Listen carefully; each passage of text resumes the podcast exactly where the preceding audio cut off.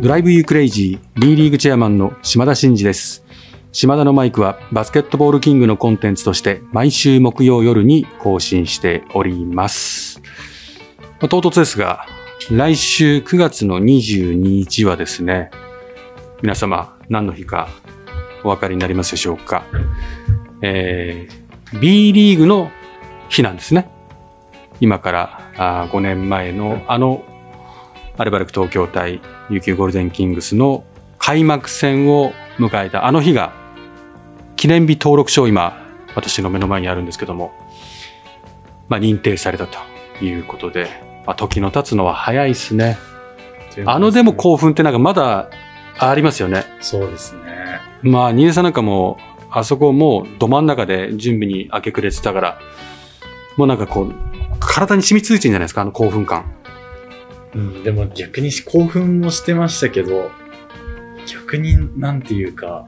あまり覚えてないというか、ああ、それがやっぱ本音かな。うんそのぐらいもう無我夢中だってことよね。。もうやること山積そうで。ですね。あなんか一瞬にして終わっちゃっ準備はね、すごく密度の濃いまあね長い感じでした。長くもなかったかもしれないですけど、うん気づいたら終わってたって感じはありますね。そうだよね。まあ、本当になんだろう。う最近時の経つのが早いし、まあ、時間をこう有効的に使っていかなきゃいけないなっていうのは本当感じますよね。私なんかもう時間に対してすごいシビアなんで、まあ朝ね、早く起きたりとかするってこともそうですけども、こう、無駄な時間を作らないように、まあ、インプットもアウトプットも含めて、もう本当無駄な、無駄がない、無駄がないって言ったら語弊があるけど、ガーッとやってるんですけどね。だから、こういう時の経つのを感じるとですね、改めて、まあ焦るというかね、うん、もう私も50過ぎましたからですね、マイクの前で今、元気に喋っておりますけども、もう間もなく51歳になりますんでね、えーますます頑張りたいと思いますけども、新出さんは朝何やってるんですか？私とちょっと朝少し似てる感が出てきたという噂を聞いてますけど、朝は家のことやったりしてます。家のこと、はい。例えば、うちはあの子供がまだ1歳7ヶ月で小さくってう、ん、で、奥さんも今第2子をちょうど妊婦さんでいるんで、うん。結構朝とか、暗算祈願しなくて大丈夫ですか私？いや、してほしいんですけど、なかなかリアルでやる機会がない。あ、の、リモートリモート暗暗算祈願。願もできるので、はいあの、おっしゃっていただければ、うん、大丈夫ですよあ。りがとうござうんいます。、効能は変わりませんので。そうですか。ありがとうございます。うんこの前ちょうど妻ともそんな話をしてました。あそうですかありがとうございますなんて言ったって無料ですからね。はい。そう、なかなかないですよね。ないです。すくすく育ってますか？もうおかげさまでだいぶ大きくなって、パパママっていうぐらいな感じまでなるほどね。まあでも、ちょっとね、まあ子供がちっちゃい時に自分の時間を有効的に使おうなんていうのは正直言って余裕ないですね。まあ、なかなか厳しいですけど、でも、うんまあそれでも自分の時間をつく、まあ、家族にね、作らせてもらってるので、うん仕事の時は見てもらったりとか。うん。だからそれを少しでも、まあ、恩返しじゃないですけど、そういう意味で朝、うん。あの、お掃除したりとか、子供が朝ごはん食べる直前までの準備をしといたりとか、うん。なんかそういうことをして、少しでも奥さんの、まあ、ケアというか、素晴らしい。今ねこ、とはやってますね。で、空いた時間すで、自分がなんかやりたいことやったりとか、うんま。あ仕事の時間にやってたりとか、うん。そういうことやってます。偉いね。今ね、多分島田のマイクを聞いてる女性リスナーは、新出さんが株爆上げです。そうですか。私、爆下がりです。島田さんの朝活に影響されてですか？うん。はい朝大事ですからね。朝は朝は大事。でもね、私ちょっと今ね、変化あるんですよお。あの、散々3時起きの話をして、朝ものすごいハードワークしてるってことをお伝えしてるんですけど、ちょっとね、最近ね、これもちょっとね、私結構日中詰め詰めなんで、2時ぐらいに、うんやっぱ疲れてくるんですよ。昼間の。はい。2時ぐらい。で、ちょっと睡眠時間を通常より少し伸ばすようにしてます、今。うん。だから、まあ、早く寝るにしても、少し4時にするとかにして、ちょっと1時間、2時間、1時間とか1時間とか作るようにして、ちょっとね、最近努力してますね。まあ、睡眠は、もう、やっぱ40過ぎたら、本来は7時間半ぐらい取った方がいいんです。ってで、私4、5時間なんで、うん、で、詰め詰めなんで、まあもちろんそのパワフルにはできるんですけど、これやっぱ効いてくるし、やっぱ途中途中しんどい時間帯も出てきて、やっぱこう、本筋はこの仕事なんで、日中ちょっとしんどくなってくると、なんかね、こうプロとしてね、ちょっとこう頑張ってはいるけど、いつまでもこれずっとやってるとやっぱしんどいんで、ちょっとね、睡眠時間の枠を、私のこう一日のこのなんですかね、この円グラフの中で、睡眠ってこう、いう時間をちょっと増やしてます。そうするとやっぱりね、あの、1時間ぐらい伸ばしてるんですけど、今。それだけでも日中全然違うんですよ。やっぱ元気です。だからその辺をこう自分で微調整しながら時間をいかに有効的に使うっていうことと、睡眠を取ることで時間がなくなるっていう発想は若い人の発想で、私みたいなもうある程度の年齢になってくると、もうそこの時間を作ることがむしろ起きてる時間のクオリティを高めていくということを今私が実験的に時間を調整してですね、どの時間帯がドンピシャで私の体にアジャストするのかって今試験中なんですよ。そしたらやっぱね、少し1時間2時間微調整したら、あ、全然コンディション違うっていう感じで、なんで皆さんね、ちょっとそんな体調が悪いなとか、ちょっとうんキレがなくなってきたなとか、疲れ溜まってきたなとか、その、こう詰め込みたいんだけど、うん、なんか気力がみたいな時に、その辺を少しコントロールすると、また蘇ったりするんで、ぜひ、えーアラフォー、アラフィフ、私世代にたちは、ぜひ今の話を参考にしていただければなと思います。今日もこのままオープニングで終わってもいいぐらいの話になってきましたけど、はい、えーそれでは島田のマイク、ゆっくりスタートです。 Drive you crazy drive you crazy Drive you crazy。B リーグチェアマンの島田慎二です。島田のマイク。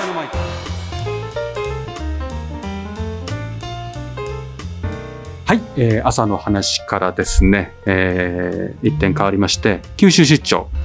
私のツイッターで発信しておりますけども、 note、ブログの方でも記させていただいておりますけども、久々に、まず佐賀に2泊3日、2泊3日というか実際2日なんですけど、もうびっちり朝から晩までを2日間こなしてきました。ちょっとここまで激しいのは久々だったんで、さすがに、あのーちょっと疲れてしまったんですけど、福岡に入って、そこから陸路で佐賀に入り、えーもう本当に、実はその佐賀バルナーズの、まあ、経営体制が少し変わりましてですね、で、改めて佐賀バルナーズの経営体制変わりましたけども、変わらず応援をいただきたいということで、各ステークホルダーを回って、えーお願いといいますか、改めて、社長と一緒に回ってきたという感じです。で、まあ変わらず、皆さん熱い応援体制はあるものの、まああまりにもこう、なんですかね、応援してる方たちが多すぎてね、いいこと、いい意味多すぎて、ここをこう、うまくまとめていくことは、うん、クラブとしてはむしろ大変だなって思うぐらい。やっぱ熱量って、その受け止めて、いい方向にそのエネルギーを向けていくっていうのも大事なことで、せっかく応援体制あっても、そこのハンドル間違うと、四方八方に熱量が飛んでいくと、なかなか大変なことになってしまうので、そのぐらいいい意味で熱量があるところですと。なんで神経体制に変わって、まだこれから慣れていくと思いますけども、まあ、こんな風にしていきましょう、あんな風にしていきましょうとか、まあ、まだまだそこら辺は少し長い目でみたいなことも含めて、えーお話をさせていただきまし。まあ、どこに行ってきたかというと、もう、あのーノートに記してますけど、一番、まあ、あの、顕著な話としては、まあ、アリーナですね。え前回、昨年行って、サガバルーナーズの視察をしてきましたって話はしてますけども、あの当時はですね、まだ全く工事は進んでなくて、えーもう更地だったんですね。今、あの写真も私、掲載してますけど、もうだいぶできてきてまして、8000席、8004 8000席強かな。だから、あの、沖縄アリーナと同じぐらいのキャパシティで、もう見るからに釣り、釣り鉢状で、うんいい感じですよ。なんで、あのあとは、その、えっと、駅からですね、佐賀の駅から、そこまで車で10、車じゃない、えっと、歩いて10分、15分ぐらいなのかな。で、そこは市がバックアップして、その道沿いにずっとこう、道なり分かるように、その、フラッグとかをね、掲げるとかっていう準備をしていただいてたりとか、その建物がめちゃ高いので、駅から多分数分歩くと、もう遠くにアリーナの頭が見えてくるんで、少し距離はありますけど、ワクワク感持ったまま、あの、いけるなとか、あの、いろいろ説明を受けたし、実際見てきて、すごい楽しみなアリーナですね。で、まあ、あの群馬の、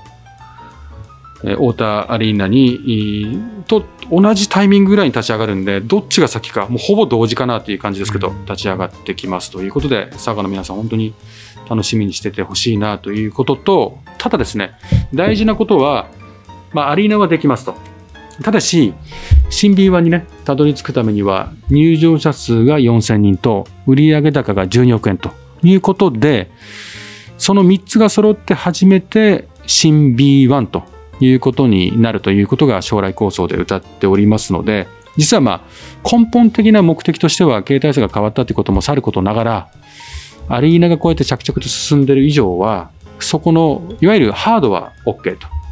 今度はソフト面でクラブの価値をそのみんなで上げていって、その市民の皆様、県民の皆様に愛されるようにいかにして作るかというのが実は本題で、どうしますかということで、まあ、あの、佐賀テレビであるとか、佐賀佐賀新聞であるとか、えブンブンテレビ、ケーブルとかですね、メディアの皆様にもどうしましょうって話で頑張りましょうっていう話をしてきましたし、商工会議所とか、いわゆるスポンサーとか経済官の方たちにもまあお願いをしてきて、なんとかスポンサーをみんなでこう増やしましょうとか、まあ、あと地元の銀行に対して、まあ、あの、いい、あの、スポンサー候補があったらご紹介いただけませんかとかっていうことでもう、まあ、陳情といいますか、お願いをしながら、あとは引き続き、県、知事と市長。まあ、その、いろんな物事を通していくっていうのは、その、自治体っていうのはやっぱ議会で物事を通すんで、その議長も大事な存在なんですよね。です。県議会議長、市議会議長と。もう、もうこれ以上ないだろっていうぐらい、あの、ほぼほぼ、ファン以外は、ほぼほぼのステークホルダーに会ってきたんじゃないかなという感じで、まあ、びっしりでした。まあ、そんな中ですね、まあ、たまたま新たなシーズンを前にして、宮永ヘッドコーチが、佐賀の、えっと、佐賀に移籍を北海道からしてきて、で私も以前ね、あの、千葉自体に彼が選手でいたこともあってですね、まあ、律儀な男なので、あの、挨拶をしたいということで、少し挨拶をして、元気でした。うん。まあ、ご家族も、あの、いる中で、まあ、移籍を決断して、まあ、みんな一緒になって、この佐賀のために何が何でも頑張るっていうふうに決意を新たにしましたね。兄さん、宮永選手は何かエピソードありますか？いやーもう宮永選手は僕はまだバスケ界に入る前に、うん多分ジェッツでスタッドで出てた選手うんなんで、。うん。あの本当に一ファンとして見てる時にコートですごく活躍してた選手だなっていう印象が強いですね。うん。はい、まあもちろんその後 B リーグ入ってからも活躍、ねいろんなチームで活躍されてたので、うん。でですね、はい、でねすぐ選手終わって引退された後もコーチとかうん。デ。ズットバスケット。女子の方もね、そうですね。やってますからね。実行ってましたよね。レッドウェーブで。コーチとして活躍されてたのが印象的だなという感じです。直接的なコミュニケーションはあまり取ったことないんで、うん。とにかく彼はあの外から見て活躍されてるイメージが強いお方です、うんそうなんですよ。で、まあ、人柄もいいですしね、あの、まあ、佐賀に行くにあたって、今回ヘッドコーチ兼 GM ということで、GM っていうのは選手を、えー取る人。で、ヘッドコーチはその選手を、まあ、最大限、いいところ引き出して、試合に勝つこと。実は、本来分業した方がね、本来分業した方が良いとはやれますが、ただ、まだまだね、小さいクラブだし、これからのクラブなんで、彼が取ることも、采配することも責任持って、かつ、いわゆる地域密着で、地域のファンを増やさなきゃ、その、市民、県民、スポンサーのご支援はいただけないんで、もうその辺のイベントとかにもガンガン出ていってですね、もうクラブのために全方位でやりますっていうことを言ってたんで、ぜひ、佐賀のね、ファンの皆様、これ聞いてるファンの皆様は、あの、そんな思いで言ってる、えーヘッドコーチでございますので、応援をしていただきたいなというふうに思います。で、まあ、2日間そんな感じで回ってですね、で、次の日に熊本に移動して、うん熊本で何をしてきたかというと、まあ、あの、記事等々で見ていただいた方はいらっしゃるかもしれませんが、熊本がいよいよ、その、アリーナを立ち上げるぞということの、うん、まあ、内外ともに発信するイベントがあってですね、そのシンポジウムに参加して、まあ、ちょっと登壇して、スピーチ、スピーチというか、まあ、講演をさせていただいて、まあ、様々なゲストスピーカーが来てですね、あのー熊本にアリーナがあったらとか、こういうアリーナがあったらとか、みんなまあ夢を語りながらやってました。で、まあ、あのー自治体、いろんな自治体からも、その、熊本のアリーナを、まあ、誘致したいとか、いう話があるようで、まあ、すごいことですよね。そもそもアリーナ作れんのって話なのに、いろんなところが誘致して、どこに選ぶべきなのかぐらいのところって、多分私初めてそういう空気感って見たんですけど、まあ、年明けぐらいかな。に、その、ここで行こうっていうところを決めて、そこと自治体と組んでやっていくということなので、いよいよ、お熊本もアリーナ機運が高まってるなということなので、まあ今ね、長崎 B3 ですけど、長崎のアリーナも今指導してるし、まあ熊本もいよいよ動き始めて、で、佐賀はもう建設中ということで、まあ九州も続々アリーナが立ち上がってくるなっていうことで楽しみにしておりますので、はい。はい。で、九州、まあ、こう、私九州大好きなんで、あの、ぐるぐる回ってきましたけども、うん、まあ、食べ物美味しいっすね。佐賀でもやっぱり、まあ、佐賀牛もそうですし、まあ、海もあって、魚も美味しいし、まあ、あの、もう少し、まあ、イカとかも美味しいし、まあ、いろいろ食べてきました。で、次の日熊本行って、熊本でも、まあ、ちょっと、うん、ラーメン国定。国定でラーメン食べました。多分、熊本の方だとわかると思いますけど、国定ですね。で、ラーメンを食べて、帰り際、空港に向かう途中でですね、最後ギリギリ、もう本当に私、その土地土地で時間が短くても美味しいもの食べたいっていう欲求が強い方なんで、橋本っていうですね、うん、馬刺しのお店に行って食べてきました。まあ、ここカード使えない現金しかダメなんですけどね。まあ、ちょっと細かい小ネタですけど。ぜひですね、熊本に行って、駅、空港から帰る途中、帰るっていう方がほとんどだと思うんで、新幹線じゃないと思うんで、向かってですね、まあ、空港から車で10分手前ぐらいのところなんで、に、橋本という馬刺し屋さん。ここは美味しい。まあ、ちょっといろんな方に聞いてですね、ここめちゃうまいぞというふうに聞いてたんで行ってきたんですけど、うまかった。その、馬刺しを創作的にいろいろこう手を変え品を変え、あの調理するっていうのって結構難易度高くて、あんまりお店ないんですよね、そういうところ。まあ刺身を霜降りとか出すってことはありますけど、結構いろんな創作系の料理を出すってところって少なくて、馬肉の煮込みとかね、馬肉のお蕎麦とかね、へへへうんもう美味しそう馬尽くしです。ちょっとこれ見てもらえますか？美味しそう。馬尽くし。刺身だけじゃなくて本当にいろんな。刺身だけでどこでもあるんですよ。で、その創作系をここまで出してるところは、まあ自負してましたけど、ここだけですって言ってましたけどね。なんで、熊本に皆さんぜひ、アウェイのね、会場に行った時には、えー寄っていただいて、やはりこう、スポーツを見て、その街を楽しんで、美味しいものも食べていただければなというふうに思いますので、えーちょっとご紹介をさせていただきました。あまりにもお店の人も感じが良くてですね、また来ますね、とかって言ったら、まあ、ちょっと島田のマイクでちょっとご紹介しますねとは言わなかったですけど、何のこっちゃってことになっちゃうんで、まあ、勝手に言ってます。ぜひ、あのー言っていただければなというふうに思います。島田のマイク。